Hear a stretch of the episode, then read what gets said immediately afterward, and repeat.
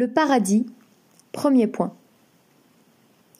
Efforçons-nous, tant que nous sommes ici-bas, de supporter avec patience les misères de cette vie.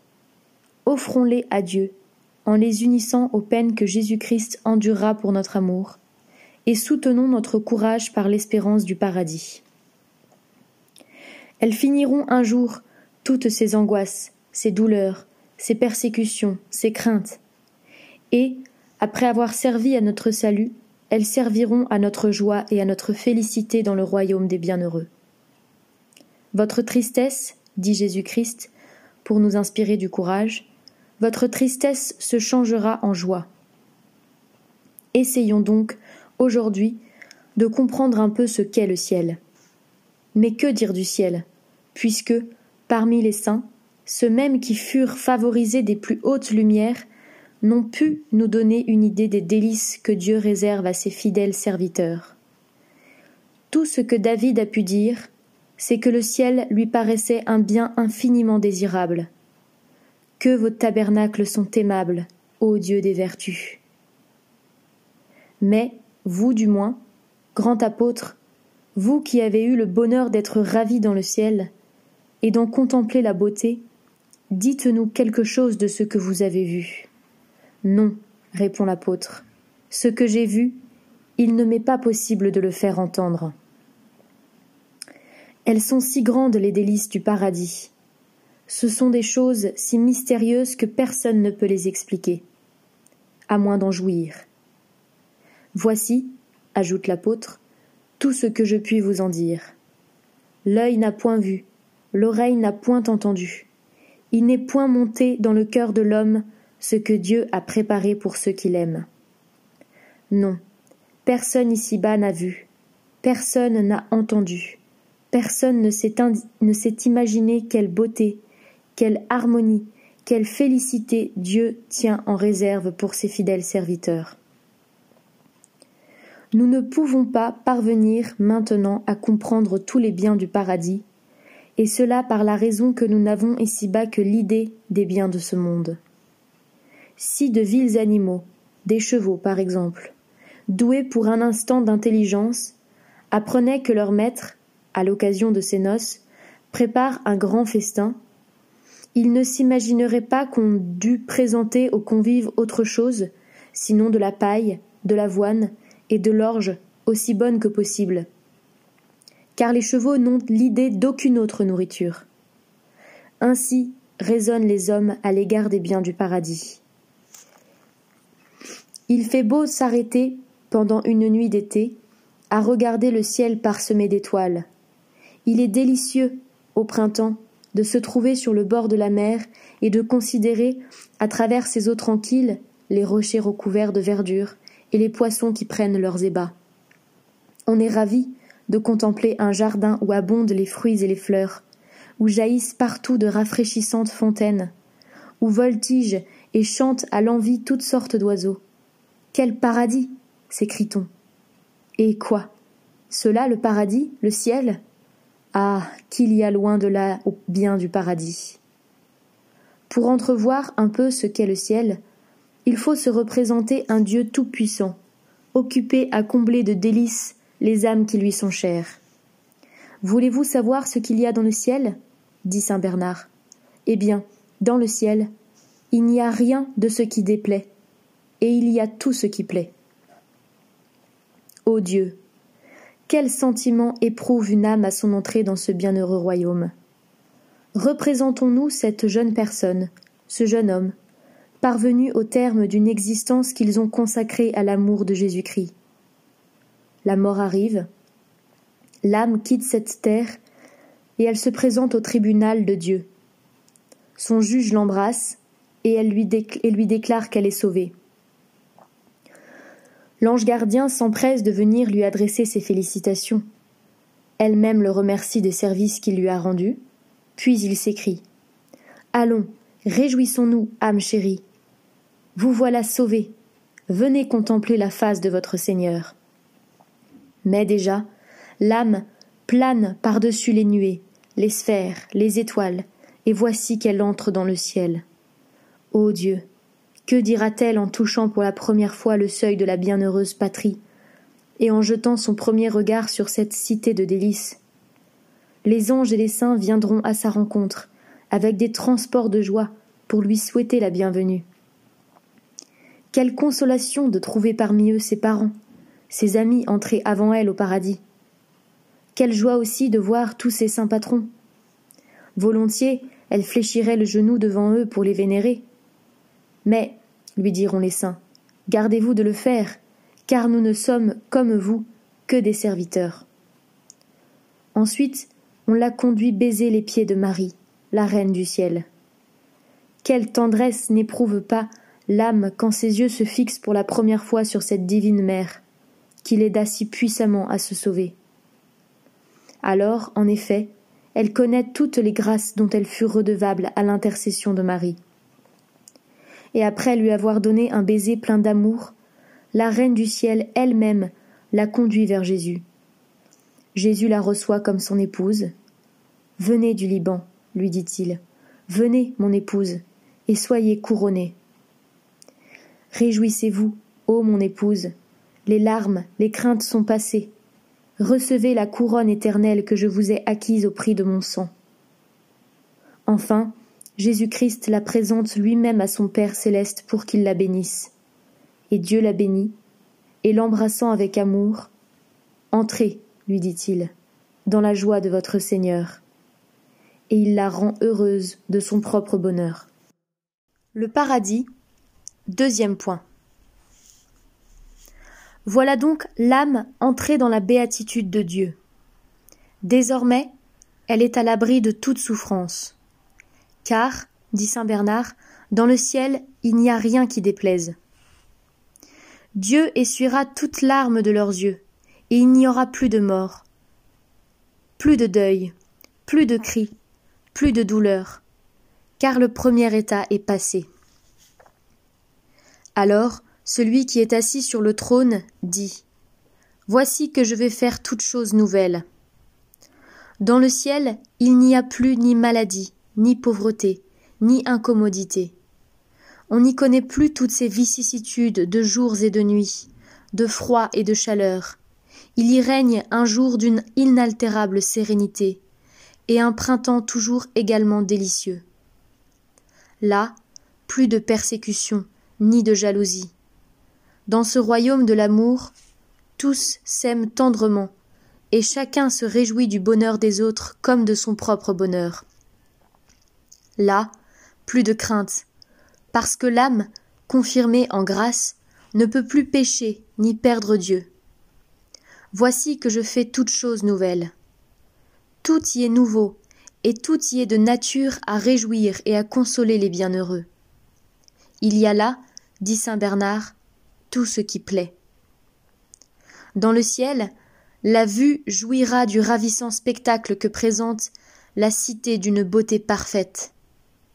Quel charme on éprouverait à parcourir une ville dont le cristal formerait le pavé et dont les palais, tous d'argent, seraient garnis de lambris d'or et ornés de guirlandes de fleurs. Plus belle, beaucoup plus belle est la cité céleste. Quelle joie encore de voir tous les élus, décorés des insignes de la royauté. Tous, en effet, sont rois. Comme dit saint Augustin, autant de citoyens, autant de rois. Et que sera-ce donc de voir Marie, plus belle à elle seule que tout le paradis? Que sera-ce surtout de voir l'agneau divin, Jésus, l'époux des âmes? Puisqu'une de ses mains, à peine entrevue, suffit pour ravir d'admiration l'âme de sainte Thérèse. Pour la satisfaction de l'odorat, quel parfum du paradis. Et pour Louis, quelles harmonies que les harmonies célestes. Si saint François d'Assise pensa mourir de joie un jour qu'un ange lui fit entendre une seule note sur un instrument de musique, quelle joie sera d'entendre tous les saints et tous les anges chanter en chœur les louanges de Dieu. Ils vous loueront, Seigneur, s'écrie le psalmiste, dans toute la durée des siècles.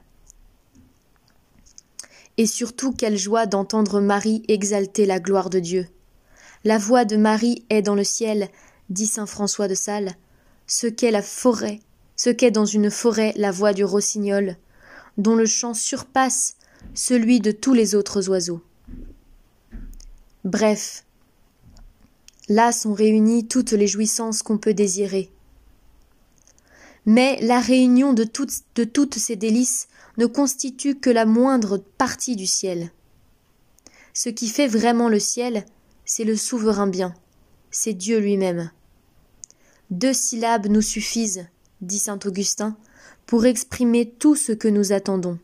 Deus, Dieu. Au-dessus de ces beautés, de ces harmonies et de toutes les autres délices que le Seigneur promet de nous donner en récompense, la principale béatitude de la cité céleste, c'est Dieu, c'est de voir et d'aimer Dieu face à face. Moi-même, dit le Seigneur au patriarche Abraham, je serai ta récompense infiniment grande. Saint Augustin assure que, si Dieu se faisait seulement voir aux damnés, l'enfer serait converti sur le champ en un délicieux paradis. Il ajoute que si une âme, au sortir de cette vie, avait le choix ou bien d'être en enfer, mais de telle sorte qu'elle y verrait Dieu, elle choisirait les peines de l'enfer avec la vision de Dieu. Impossible que nous comprenions en cette vie quelle joie c'est de voir et d'aimer Dieu face à face. Toutefois, nous pouvons nous en former quelque idée parce que nous savons de l'amour divin. Et de fait, tel est son charme que, même ici-bas, il a parfois soulevé de terre non seulement l'âme, mais même le corps des saints. Saint Philippe Néri s'éleva un jour en l'air avec le siège auquel il avait voulu se retenir. On vit une fois saint Pierre d'Alcantara se soulever de terre avec l'arbre qu'il tenait embrassé et qui fut déraciné. Sachons en outre que les saints martyrs, au milieu de leur supplice, tressaillaient de joie, enivrés qu'ils étaient des douceurs de l'amour divin.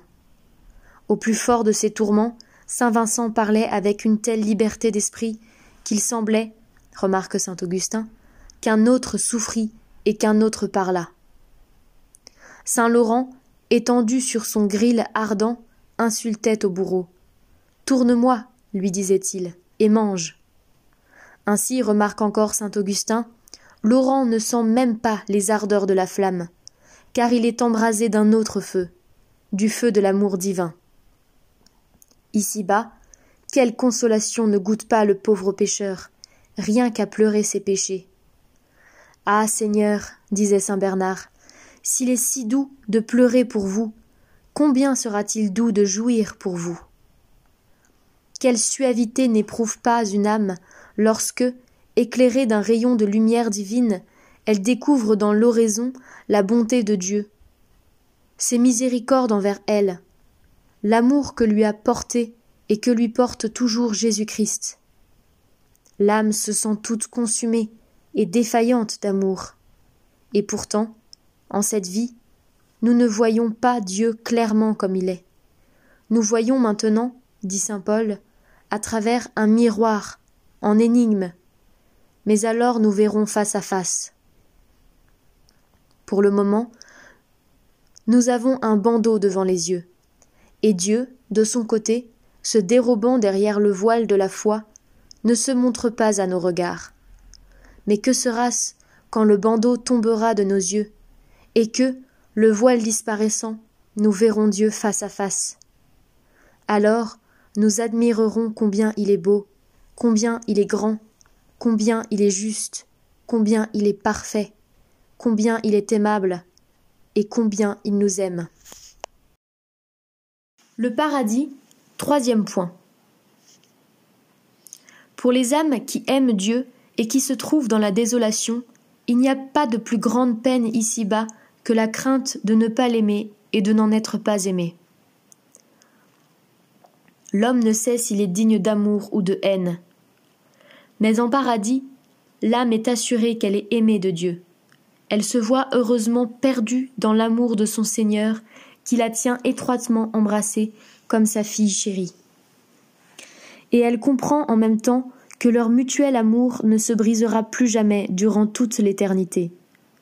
Dans le ciel, elle connaîtra plus parfaitement l'amour que Dieu nous a témoigné en se faisant homme et en donnant sa vie pour nous, en instituant le très saint sacrement, cette merveille où un Dieu devient la nourriture d'un ver de terre.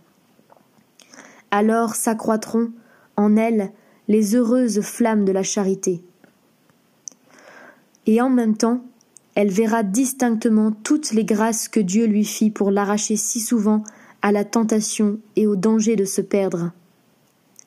Alors aussi, tribulation, maladie, persécution, revers de fortune, toutes choses qu'elle appelait des malheurs et des châtiments, ne lui apparaîtront plus que comme des œuvres d'amour et des industries de la divine providence pour la conduire au ciel. Comme elle admirera particulièrement la patience de Dieu à la supporter après tant de péchés, et sa miséricordieuse bonté à multiplier envers elle ses lumières et ses appels pleins d'amour. Du haut de cette bienheureuse montagne, elle verra tant d'âmes, moins coupables qu'elle, gémir au fond de l'enfer, et elle-même, elle se verra sauvée, en possession de Dieu, et certaine de conserver le souverain bien durant toute l'éternité. C'est donc pour toute l'éternité que le bienheureux se trouve en possession de sa félicité. Bien plus, durant toute l'éternité et à chaque instant, sa félicité sera sans cesse nouvelle, comme s'il ne faisait sans cesse que la goûter pour la première fois. Toujours il désirera ce bonheur, et toujours il l'obtiendra toujours satisfait et toujours avide, toujours avide et toujours rassasié. Oui, car au ciel, le désir est sans souffrance, comme la possession est sans ennui. En un mot, de même que les damnés sont des vases pleins de colère, ainsi les bienheureux sont des vases débordant de joie, tellement qu'il ne leur reste plus rien à désirer. Sainte Thérèse dit que, même en cette vie, quand Dieu introduit une âme dans ses divins celliers, c'est-à-dire dans les secrets de son divin amour, il la remplit d'une sainte ivresse, au point de lui faire perdre toute affection pour les choses de la terre. Mais, à leur entrée dans le ciel, de quel enivrement plus profond ne seront pas saisis les bienheureux? Ils seront enivrés, s'écrie David, de l'abondance de votre maison. Alors, voyant à découvert son souverain bien, et s'unissant intimement avec lui, l'âme entrera dans une telle ivresse d'amour qu'elle se perdra heureusement en Dieu, c'est-à-dire qu'elle s'oubliera complètement elle-même et ne pensera désormais qu'à aimer, louer et bénir le bien infini qu'elle possède. Au milieu donc des croix et des afflictions de la vie présente, excitons-nous, par l'espérance du paradis, à les porter avec patience. La Zosime demandait à sainte Marie d'Égypte, parvenue au terme de sa carrière, comment elle avait pu passer de si longues années dans son affreux désert. Grâce à l'espérance du ciel, répondit la sainte pénitente. Comme on offrait à saint Philippe Néri la pourpre romaine. Paradis. Paradis. s'écria-t-il en jetant en l'air sa barrette.